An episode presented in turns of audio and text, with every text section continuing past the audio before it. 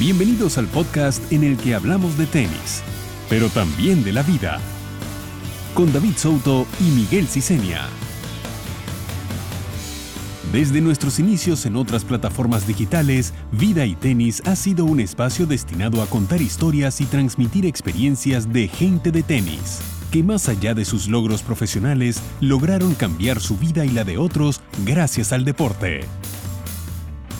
Con un perfil bajo alejado de las cámaras y las entrevistas, Daniel Valverdú logró abrirse camino hasta convertirse en uno de los entrenadores más respetados en el circuito ATP. Tras culminar su carrera académica en la Universidad de Miami, su amigo de la adolescencia, Andy Murray, lo invitó a sumarse a su equipo. Comenzó como sparring, pero a base de trabajo se ganó el respeto de todos. Evolucionó y se formó como entrenador, absorbiendo los conocimientos de leyendas como Ivan Lendl, André Agassi y Amélie Mauresmo. Junto a ellos ganó Grand Slams y medallas olímpicas. Posteriormente, como coach principal, guió los pasos de Thomas Berdych, Grigor Dimitrov y Carolina Pliskova.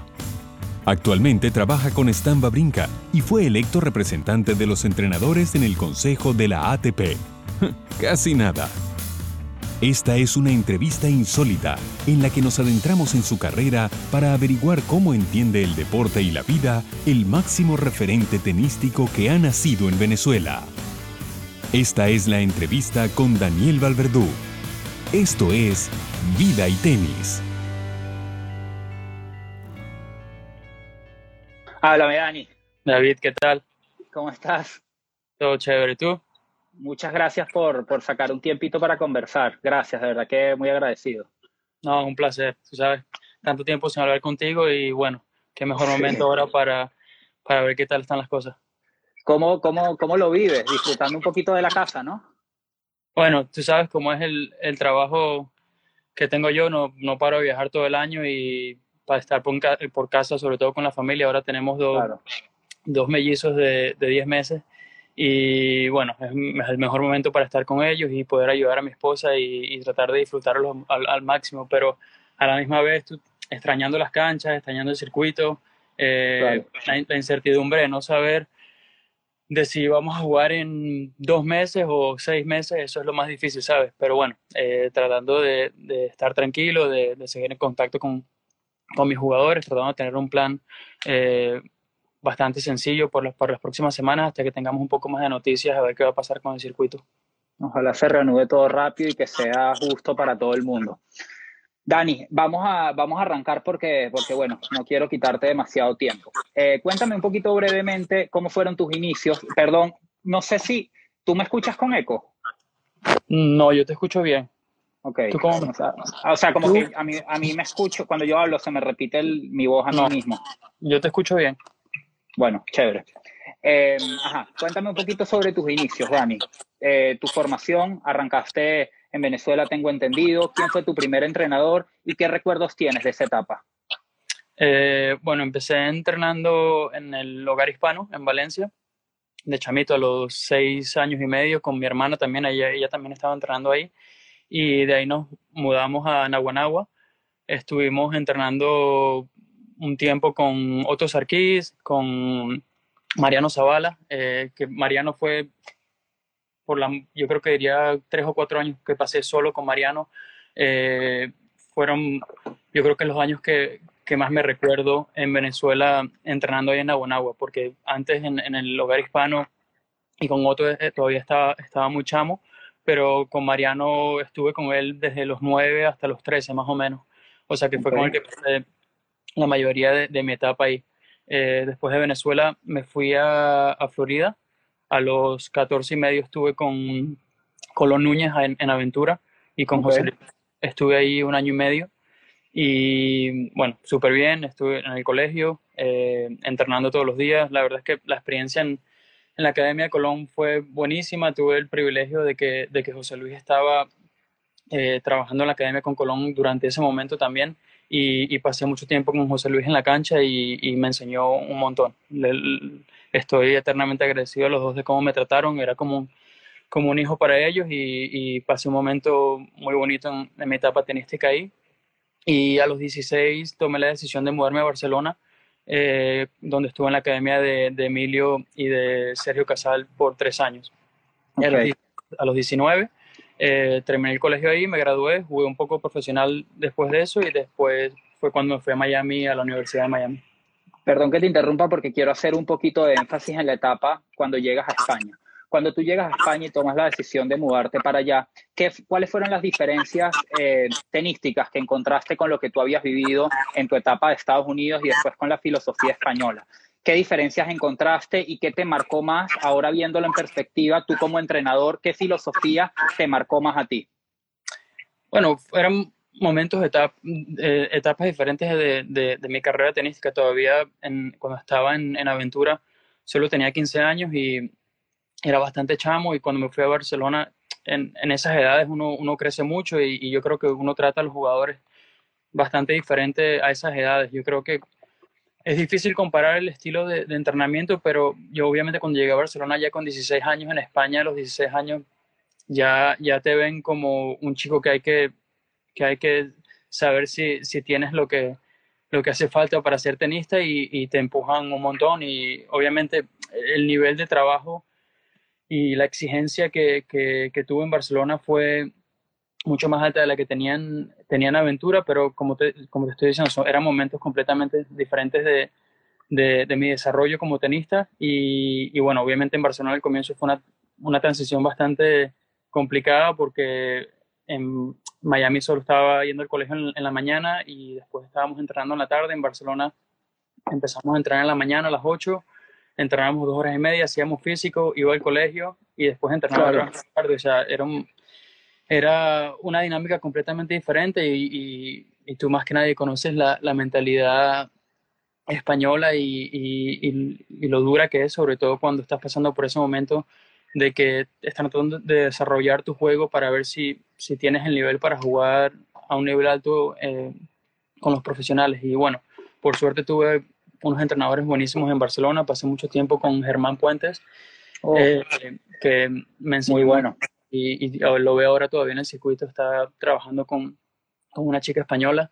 Eh, estar alrededor de, de Emilio y de, y de Sergio eh, fue un privilegio para mí muy, muy grande. Pero para comparar la mentalidad de trabajo es difícil, como porque eran momentos donde la exigencia era completamente diferente en Miami tenía, no tenían ni 15 años y en Barcelona ya 17, ¿sabes? Eran, eran momentos diferentes de, de, mi desarrollo tenístico, pero bueno, yo creo que el, el, el tenis español habla por, habla por sí mismo de, de del, del, trabajo que, que, los jugadores españoles eh, y la dedicación que, que, tienen sobre el deporte y la mentalidad de, de, que la única manera de mejorar es, trabajar y es pasar horas en, pista y, bueno, yo creo que eso también me enseñó mucho a tener una estructura eh, en mi juego y, me enseñó mucho también de cómo desarrollar el juego de, otros jugadores. Pero sí, mi, mi, experiencia en, en, España fue, eh, yo creo que clave, eh, no solo en mi desarrollo como tenista, pero en mi desarrollo también como entrenador. Total. Dani, allí sé que conoces a Murray en esa etapa que vives allá pero eh, no me quiero enfocar en, en Murray todavía. Me gustaría que me cuentes un poco cómo viviste, si jugabas futuros, qué era lo que hacías en ese, o sea, cómo viviste tu carrera en esa época, si fue una, más una temporada de entrenamiento y por qué llega la, la decisión de, irse, de irte al tenis universitario, por qué terminas decidiendo tomar la, la vía universitaria. Eh, cuando llegué a Barcelona a los 16, el enfoque era primero entrenar y mejorar a esa edad yo creo que es clave eh, de verdad desarrollar tu, tu potencial tenístico y, tratar de aprender cuáles son las, las cosas más importantes que, que, hay que tener como, como tenista y, yo creo que en, la academia me, me, ayudaron mucho al comienzo a entender eso eh, y el enfoque fue entrenar, prepararme para, para tener el nivel suficiente y la mentalidad eh, correcta para, para empezar a jugar los futuros después. Eh, entonces al comienzo solo estaba entrenando, viendo el colegio y jugando algunos torneos ITF Juniors.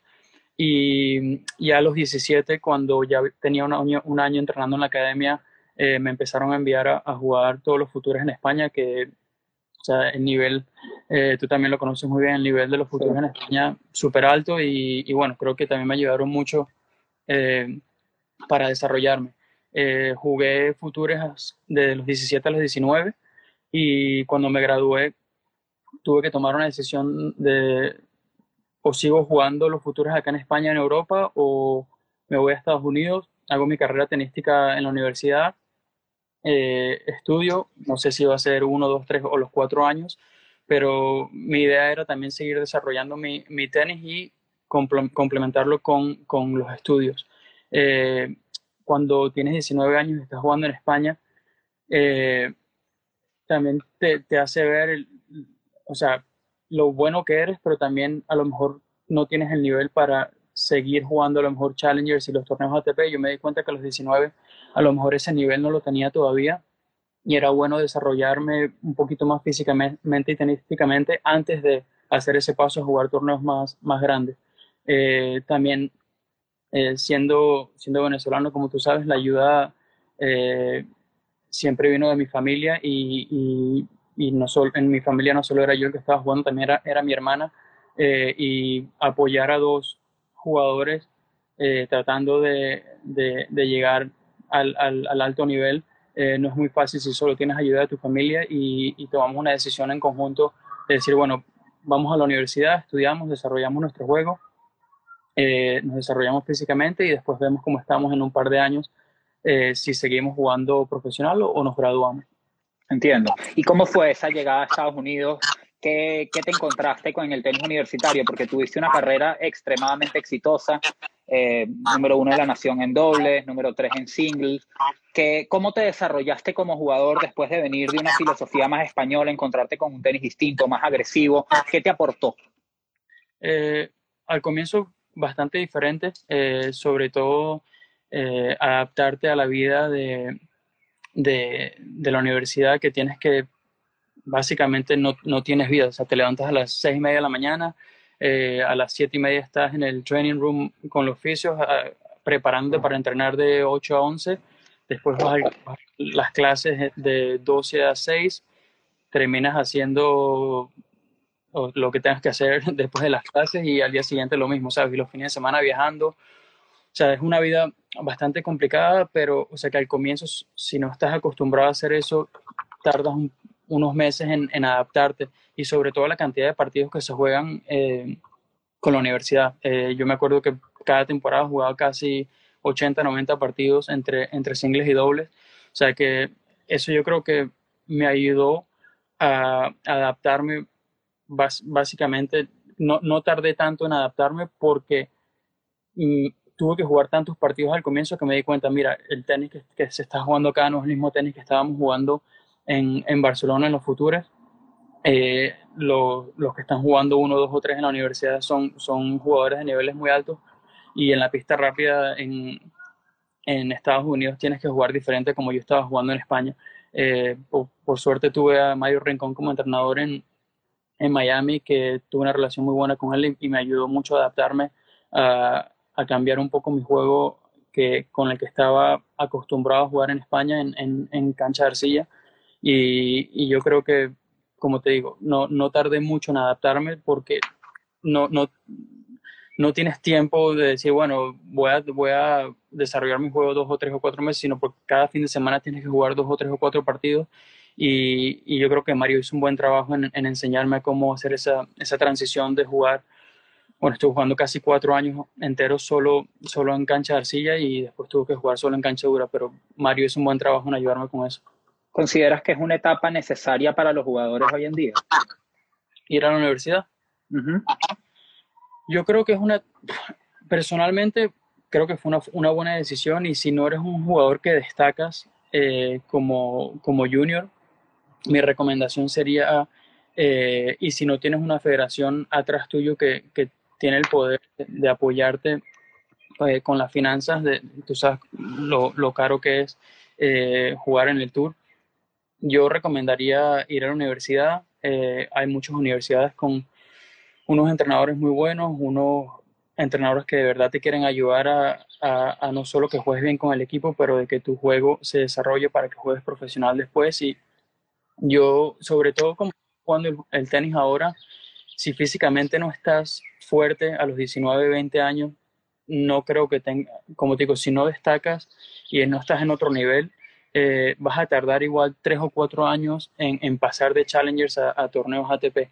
Entonces, ¿por qué no tomarte un par de años para desarrollar tu juego, desarrollarte físicamente y tener también eh, la posibilidad de si a lo mejor uno nunca sabe también con el tenis qué pasa si te lesionas.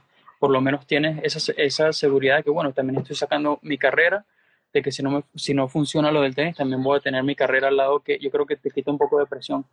Pero lo único es que tienes que estar bastante claro cuando vas a la universidad de qué quieres hacer con tu juego. Porque si a los 19 años dices, mira, eh, no tengo el nivel suficiente para jugar eh, tenis profesional, no voy a ir a jugar tenis colegial en Estados Unidos, eh, tienes que saber de que si quieres jugar profesional después de la universidad, tienes que estar claro porque hay muchas distracciones en la universidad y, es muy fácil eh, no, no, concentrarte en, en, en, tu desarrollo como, como, tenista. Pero si tu eh, idea es decir, bueno, voy a la universidad para tratar de desarrollarme y estar en una mejor eh, condición física y condición tenística para después tratar de jugar profesional a los 21 o 22 años, yo creo que es la mejor decisión que puedes tomar, porque hoy en día, si ves a los jugadores que están jugando en el circuito, son todos jugadores que los, los, pocos que tienen 19, 20, 21 son jugadores que han destacado desde muy joven y, y, que tienen un nivel extraordinario que hay muy pocos así. Y, y si quitas a eso, la mayoría son todos jugadores de más de 25, 26 años que están muy desarrollados físicamente y tienen ya 5 o 6 años de experiencia en el tour y, y, no creo que un chamo de 19 años vaya, vaya a poder darle el puesto a ellos, ¿sabes? Dani, sales del, del, tenis universitario, sé que pruebas con el tenis profesional, tienes un par de lesiones y después llega esta llamada de, de Andy para que te sumes a su equipo. Cuando tú entras en, el equipo de él, me gustaría saber y que cuentes tú en primera persona cuál fue tu rol al inicio de, la relación de ustedes y cómo ese rol tuyo, eh, qué le aportabas en el rol y cómo ese rol fue evolucionando con el tiempo. Yo me graduó a los 23 años en el 2009 y mi idea era tratar de jugar algunos torneos profesionales después de graduarme. Eh, fui, jugué Copa Davis en Venezuela, en Maracaibo, eh, en el 2009. Después jugué un futuro en Caracas y estaba en la final de singles y dobles y me tuve, me tuve que retirar de los dos porque tuve una lesión en, en el aductor. Y bueno, después estuve un par de semanas recuperándome porque teníamos Copa Davis contra Dominicana, eh, creo que un mes y medio después o dos meses después. Y jugué la Copa Davis contra Dominicana, pero no debería haber jugado, la, la lesión no estaba lista para competir a ese nivel. Y bueno, jugamos, perdimos la serie, yo perdí el último partido. Eh, la verdad. ¿Con, quién perdiste? ¿Con Johnson? Perdí con Johnson el último partido. No, no quiero poner excusas, pero tenía la, el, aductor, reventado. Eh, pero bueno, igual me siento mal por perder el partido. Eh, y bueno, dos semanas. Era para subir a grupo 1, ¿no, Dani? Sí. Y dos semanas después de eso tuve la operación de, del aductor y, y de una hernia en, en el abdomen. Eh, y nada, me estaba recuperando para, para ver si seguía jugando. Y Andy justo termina su relación, estaba trabajando con Miles McLagan, eh, justo termina Wimbledon en, en el verano, eh, termina, termina su, su, relación con Miles y se viene a Miami a entrenar y yo estaba recuperándome de la lesión y me dice, mira, estoy acá en Miami sin, sin Miles, eh, ¿quieres ayudarme estas semanas y después a lo mejor venir a algunos torneos porque no tengo, no tengo entrenador en este momento? Y yo le dije, bueno, ¿por qué no? Me estoy recuperando, eh, vamos unas semanas y, y, después decidimos qué hacemos. Eh, el primer torneo que fuimos fue el Master de, de Toronto. Eh, le gana en semis a Rafa, le gana la final a Roger. Eh, y después me dice, mira, ¿quieres seguir unas semanas más a ver qué tal? Eh, Alex Correia todavía estaba trabajando con él. Eh, Alex viene a Nueva York, eh, hablamos un poco y decidimos de seguir trabajando juntos.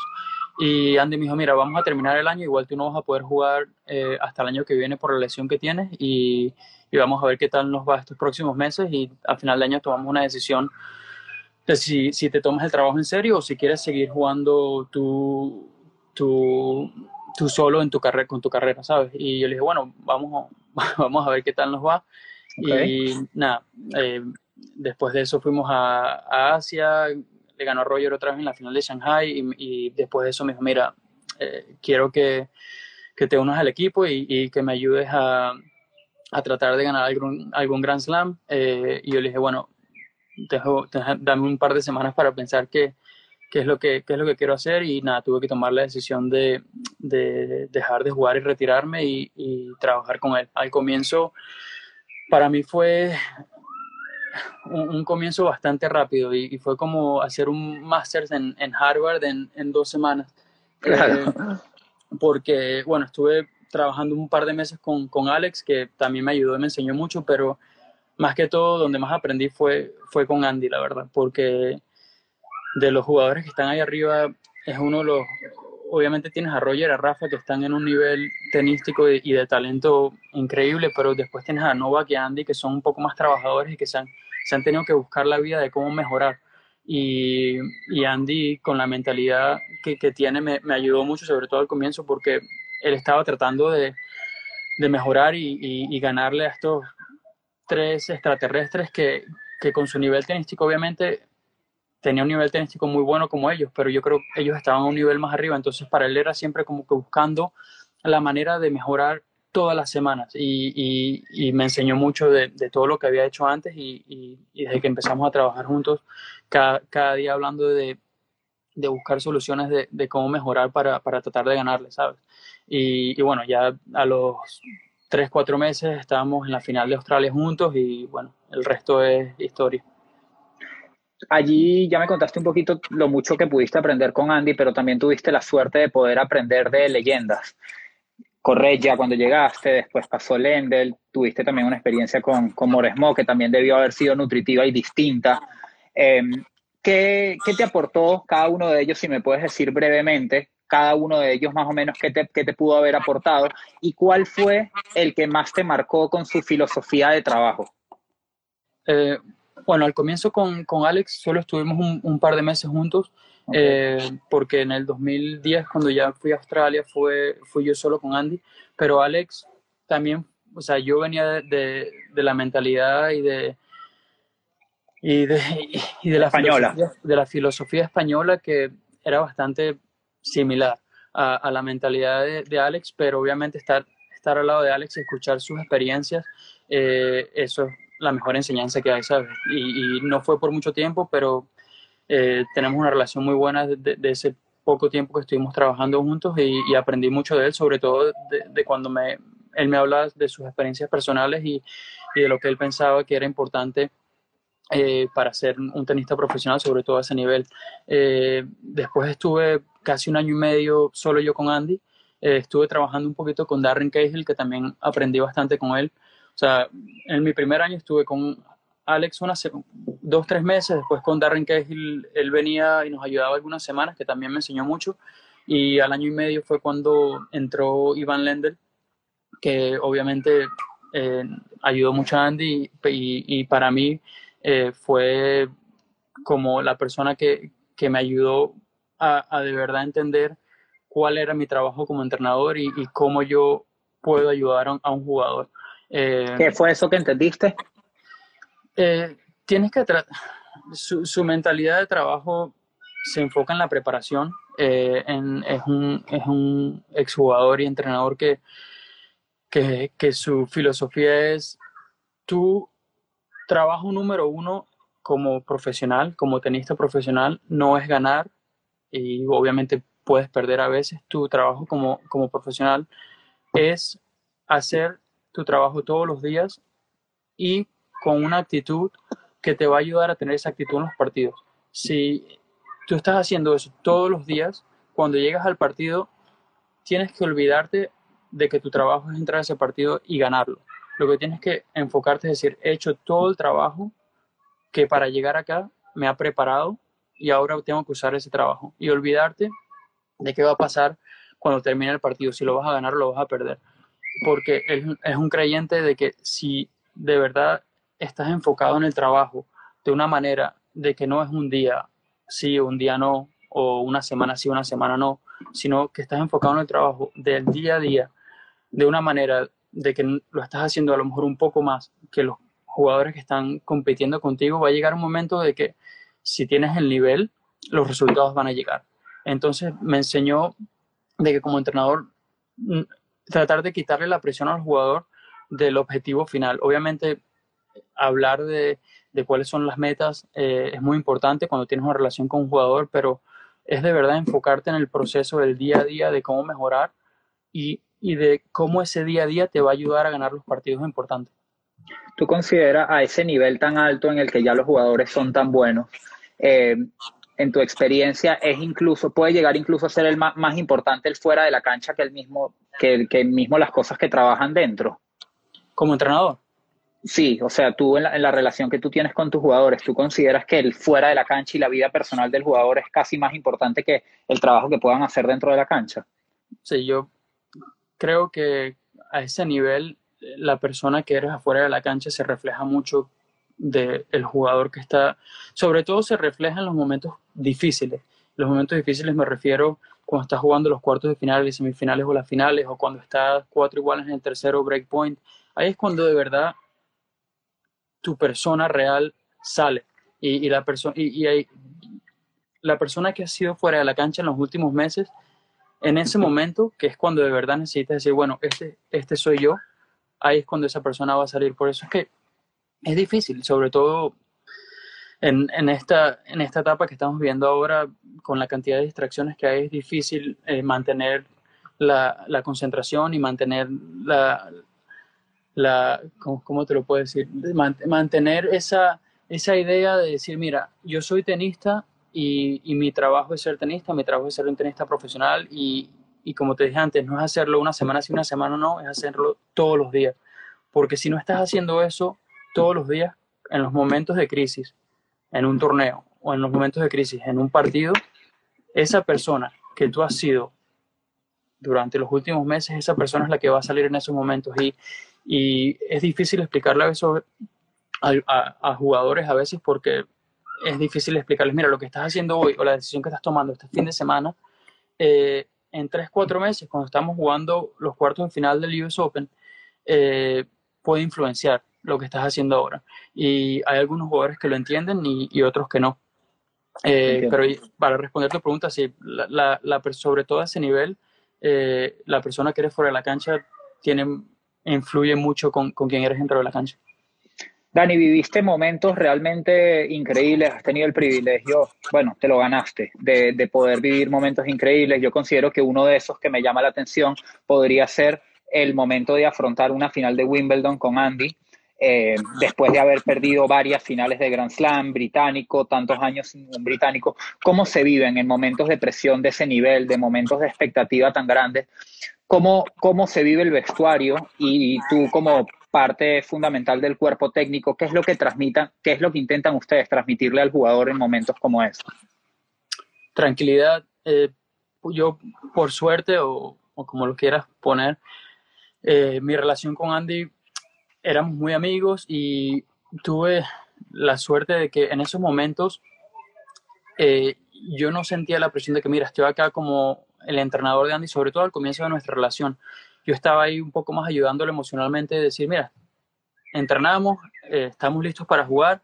Eh, ya él es una persona que él mismo se pone demasiada presión y sobre todo los jugadores de ese nivel se ponen una presión en ellos mismos muy, muy grande. Y tu trabajo como entrenador y como equipo técnico es de tratar de bajar esa presión y, y, y como te estaba explicando antes, de, de verdad enfocarte en el trabajo que has hecho que te está preparando para llegar a ese momento al final del día, cuando llega el, el, el, momento del partido, las horas antes del partido, los minutos antes del partido, esa presión crece otra vez y te olvidas de lo, de lo que has hecho los últimos meses para llegar ahí y, y, la presión la tienes al frente porque estás a punto de entrar a la cancha y obviamente en la final de un Grand Slam, sobre todo la primera que jugó contra Roger en, en Wimbledon en el 2012, eh, un momento súper especial para mí como, como entrenador y, y, para él como jugador. Era, era su sueño eh, llegar a, a, jugar una final de Wimbledon y, y, eso, y era su sueño ganarla, eh, sobre todo por la presión que había tenido con,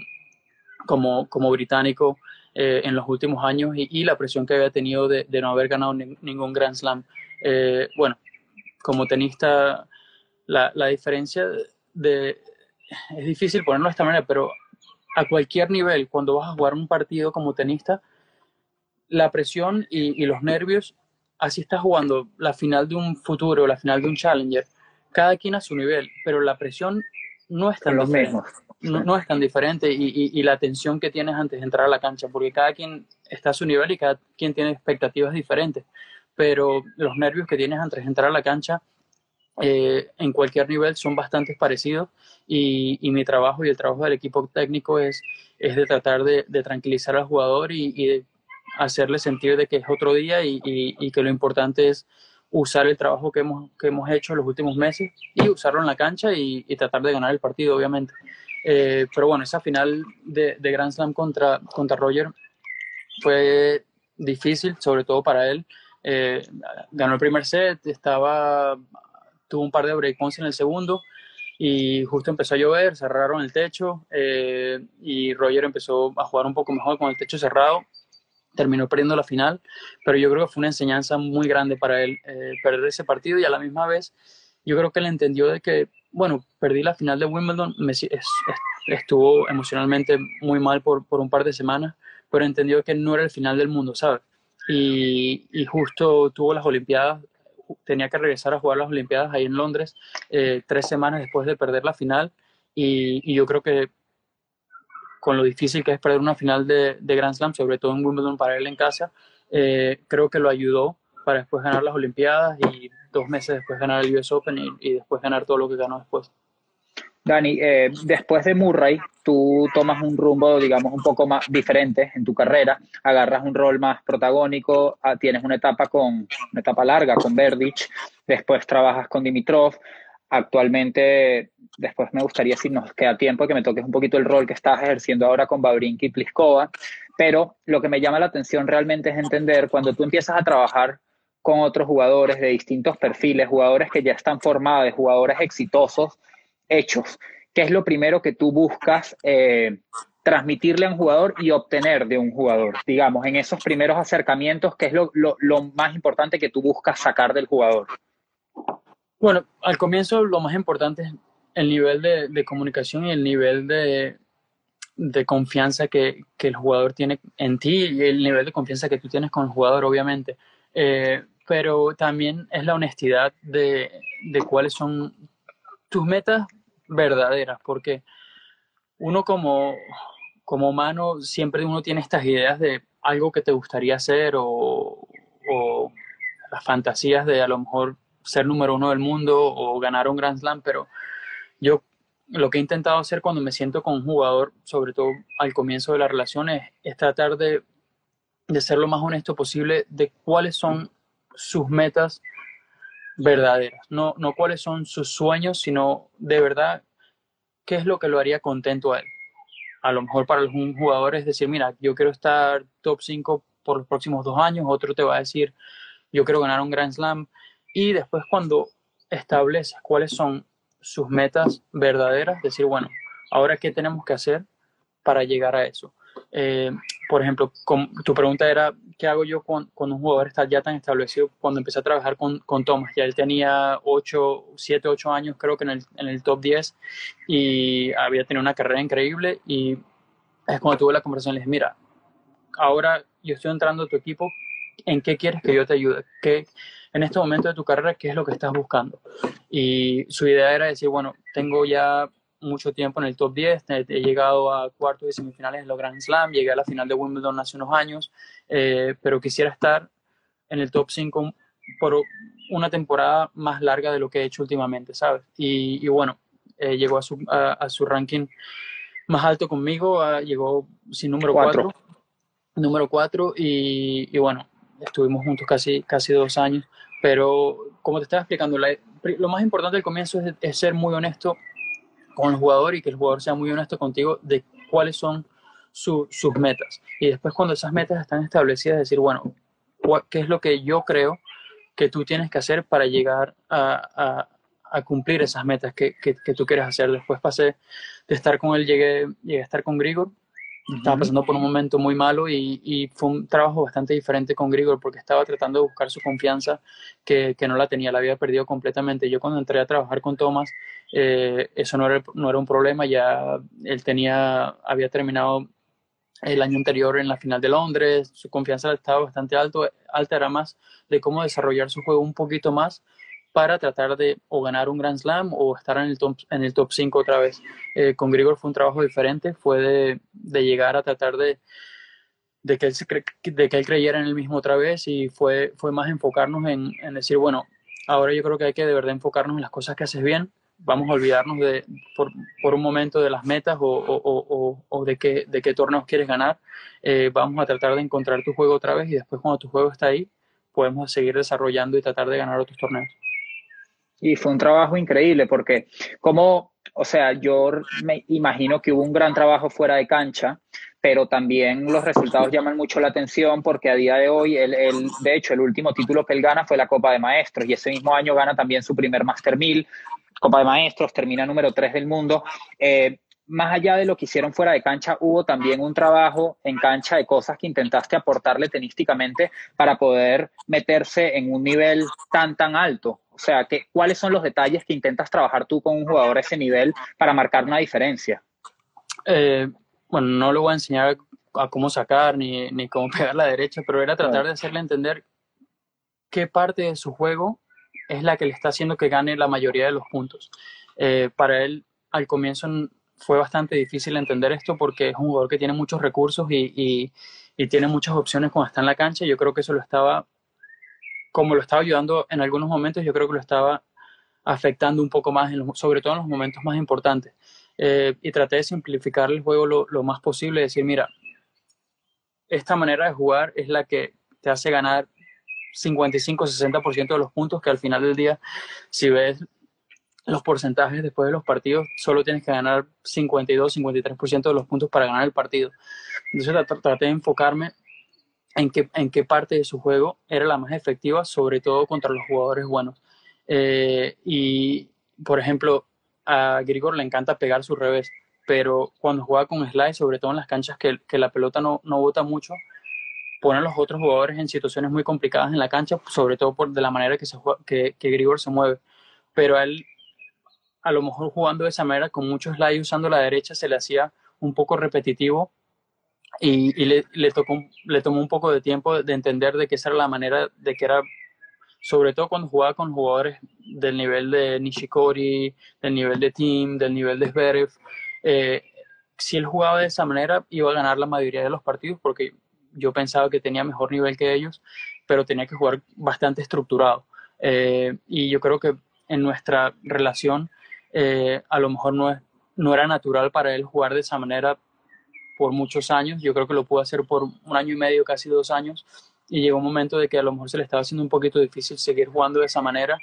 Y, y bueno, yo le dije, mira, eh, de, si, si tú piensas que a lo mejor hay, otra, hay, hay otras formas para ti de ganar partidos, eh, no, no, no, te voy, no te voy a decir que no, pero, pero yo esto es lo que creo que, que de verdad te ayuda a ganar. Y, y bueno, como, como tú estabas diciendo, yo creo que lo ayudó a ganar torneos muy grandes, pero, pero bueno, después, después que ganó la, el, el Máster de Londres, creo que a los dos, tres meses tuvo una lesión de hombro eh, que no lo ayudó mucho, le bajó la confianza otra vez, pero bueno, fue un trabajo bastante diferente comparado con el de Thomas, fue un trabajo más de, de estructurarle el juego, de, de, cómo podría ser más eficaz en la cancha.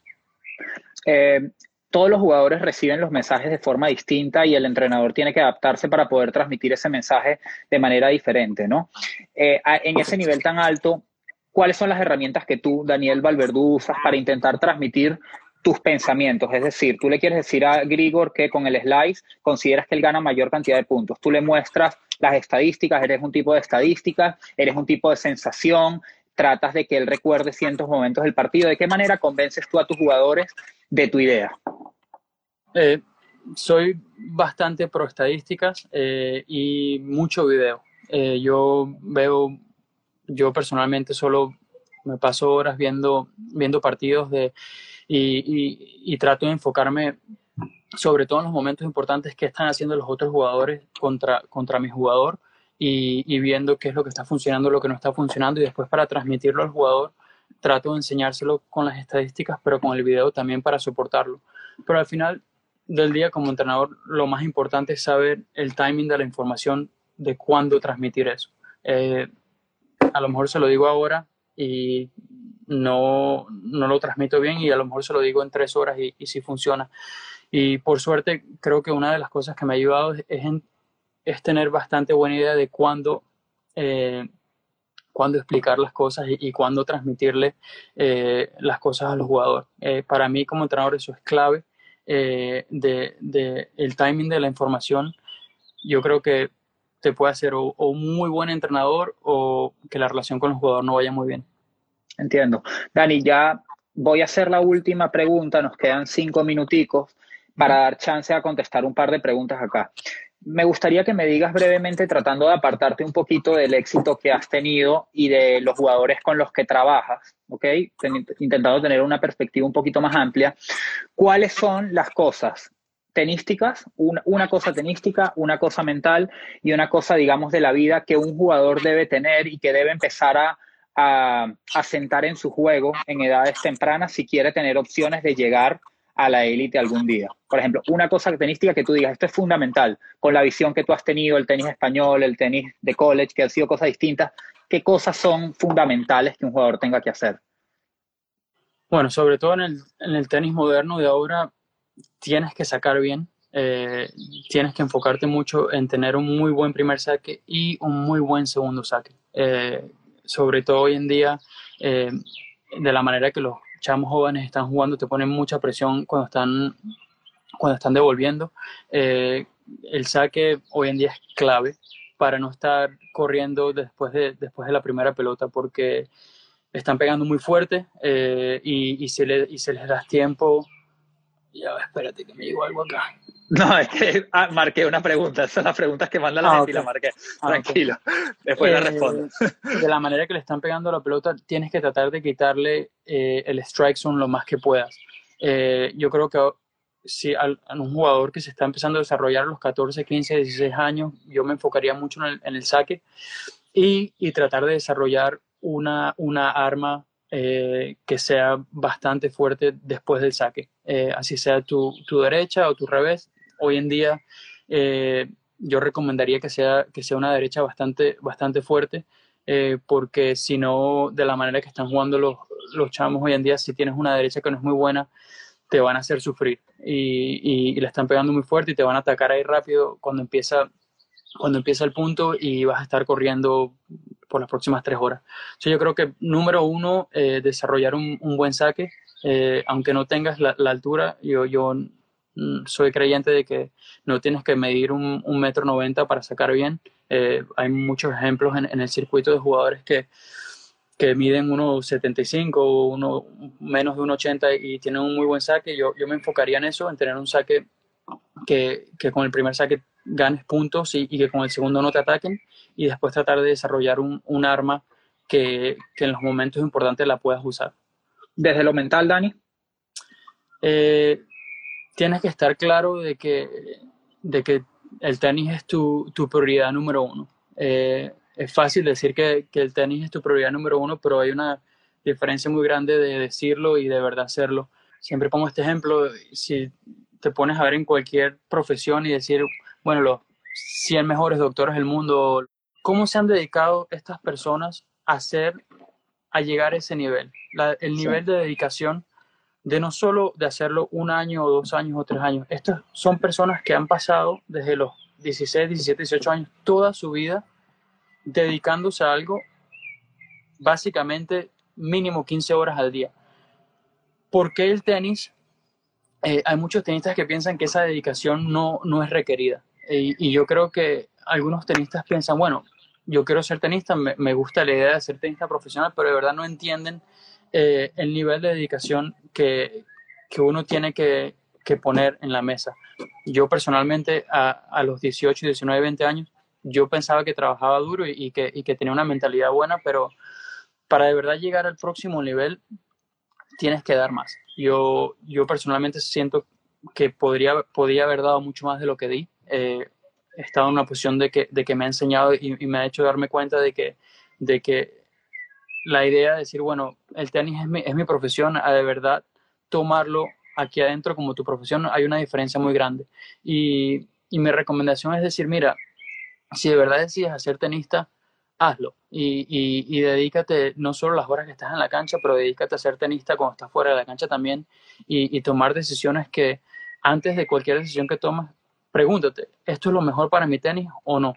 Eh, y, y, es muy difícil, pero si de verdad quieres llegar a estar a, ese, a, a un nivel más alto, y no solo llegar a ese nivel por un año, dos años, pero estar ahí por mucho tiempo, tienes que estar bastante claro de, del nivel de, de, commitment que le estás dando al deporte. Y como, como te estaba explicando, en cualquier otra profesión, para llegar a ese nivel, eh, tienes que pasar años de tu vida dándole ese, ese commitment, a tu profesión. Y yo creo que los tenistas a lo mejor no llegan a ese próximo nivel porque no entienden la diferencia de ser profesional o ser extremadamente profesional? Ahí eso me lleva a otra pregunta, Dani, porque creo que es una característica común de nosotros los venezolanos. Eh, no puedo hablar por todos, pero puedo hablar por mi, por mi caso. Yo considero que yo durante muchos años yo trabajé muy duro, pero considero que no trabajé bien. Y hay una gran diferencia entre trabajar duro y trabajar bien. ¿Qué es para ti trabajar bien? trabajar bien. Descríbeme, o sea, cuando tú dices, eh, cuando, tú mismo lo dices, ese otro nivel, ¿qué es ese otro nivel? ¿Qué es lo, ¿Cuál es esa diferencia?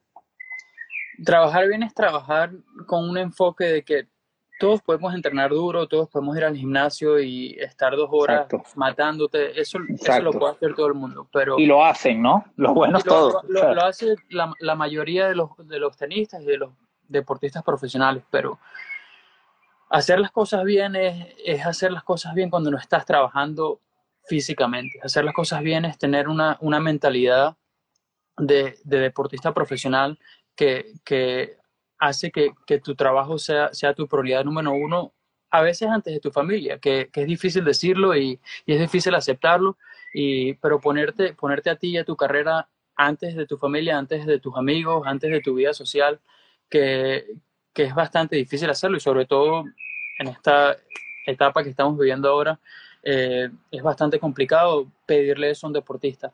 Pero sobre todo, y estoy completamente de acuerdo, nosotros como venezolanos y, y como latinos, eh, se nos hace difícil a veces, eh, de verdad, separarnos de, de, la vida, de la vida social y, y, de, nuestros amigos, de nuestra familia, porque es a la misma vez súper importante para nosotros como, como personas pero yo creo que nos limita eh, en muchos momentos como, como deportistas de, de, alto nivel.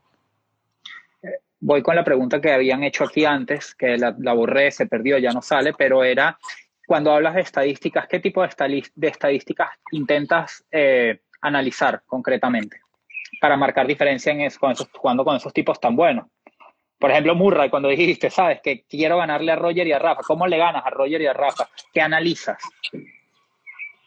Um, ya, un par eh, analizas eh, los patrones de juegos que están usando eh, ellos que cuando estás perdiendo la mayoría de los puntos y buscar maneras de cómo salirte de ese patrón de juego que los está ayudando a ellos. Eh, te enfocas mucho en, en, en, en, sobre todo a dónde les gusta sacar. Cuando tienes un jugador que devuelve muy bien como Andy, te enfocas mucho en, en la dirección del servicio, eh, te enfocas mucho de, de, qué patrón de juego que tú usas eh, los hace jugar peor a ellos. Y, cuando me refiero, los hace jugar, mucha gente les gusta ver estadísticas de qué, qué, qué golpe tuyo hace que el otro jugador falle. Eh, a ese nivel, muy pocas veces los otros jugadores fallan cuando tú haces lo que quieras hacer, o a lo mejor un slide paralelo, o, o una derecha paralela con fuerza. La verdad es que no estás buscando qué golpe va a hacer que el otro, que el otro jugador falle, lo que estás buscando con qué golpe lo estoy, le estoy haciendo daño. Con qué golpe cuando hago eso él no le pega tan fuerte y se le queda más corta la pelota. Tú estás buscando ese edge de que tú estás haciendo algo y que le estás quitando su mejor tenis al otro jugador. No estás buscando fallos porque a ese nivel, cuando no fallan, le das gracias a Dios de que fallaron, pero estás buscando patrones de juego que hace que el otro jugador no esté jugando a su mejor nivel. Entiendo.